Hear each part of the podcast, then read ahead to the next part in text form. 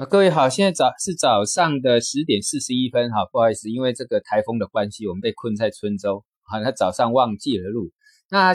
先让各位了解一下哈，因为大盘呢，哈，虽然说它长期是属于底部区，但是在这一段期间，它底部的结构有在变化。虽然说低点，哈，但是低点我们讲到哈，有时候打底有三个月，有半年，有一年，有两年都有。那如果估计我们这边打的底是一季的话，那现在的结构在改变，可能会更长。那既然更长的话，要注意一下。我们讲到长期的底部有长期投资的一个价值在，但是长期投资你不能每一种板块类股都是属于长期投资，真正能够长期投资的股票不多啊，不多。你能够知道的也不多啊，除非我讲到保险，它是长期的这个。呃呃，长期有发展空间的，那你直接找龙头去长期投资，那你不用管这个底是怎么打，是无所谓的。但是比如说我呃，另外举个例子，就是上周我也跟各位讲到，芯片的这个指数转弱了。那芯片的股票大家都在呃在这之前，也就是在这个关税战的时候啊，那大家都支持，因为政策上支持芯片的一个关系，让芯片股走的都非常好。但是关键在最近它转弱了，那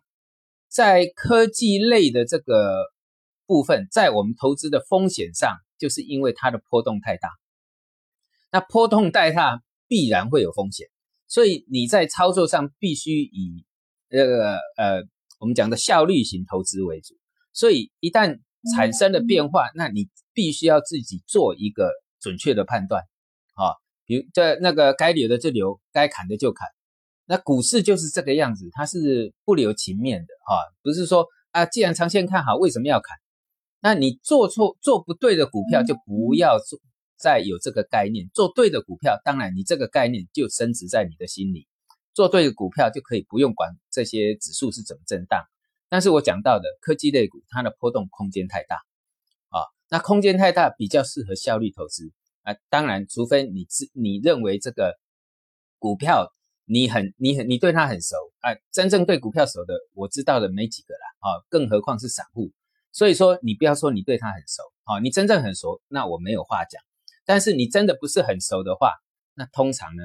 该呃该止盈的就止盈，该止损的就止损。因为芯片股在国产芯片股，在过去一段时间，你做对的股票走得不错，应该都还有获利。的呃一个一个空间，那该止盈就止盈，但是你如果是做错了，你该止损就止损啊。那我们就讲到的就是要等什么？既然转弱了，就等形态。比如说我有讲到像上证五零，呃上证指数好了，然后我们就是等它二七五零翻回去了，这个底能够更扎实一点，那你再来做，因为扎比较稳的时候，股票很难破底。那还没稳的时候，你去做一直破底，对你的心心理上的承受的一个压力是非常大的啊。所以要知道这个结构，即使是底底部的结构，这个结构是在改变。好，那改变会应该如果没有错的话，这个地方的底部会打得非常的长。好，所以说我们要注意看到像指数上有有没有止稳的一个契机出来，还没出出来之前，那尽量保留资金为主啊。底部呢有底部的操作方式。那我们尽量以有呃比较有效率的操作方式为主。好，我们今天讲到这里，谢谢。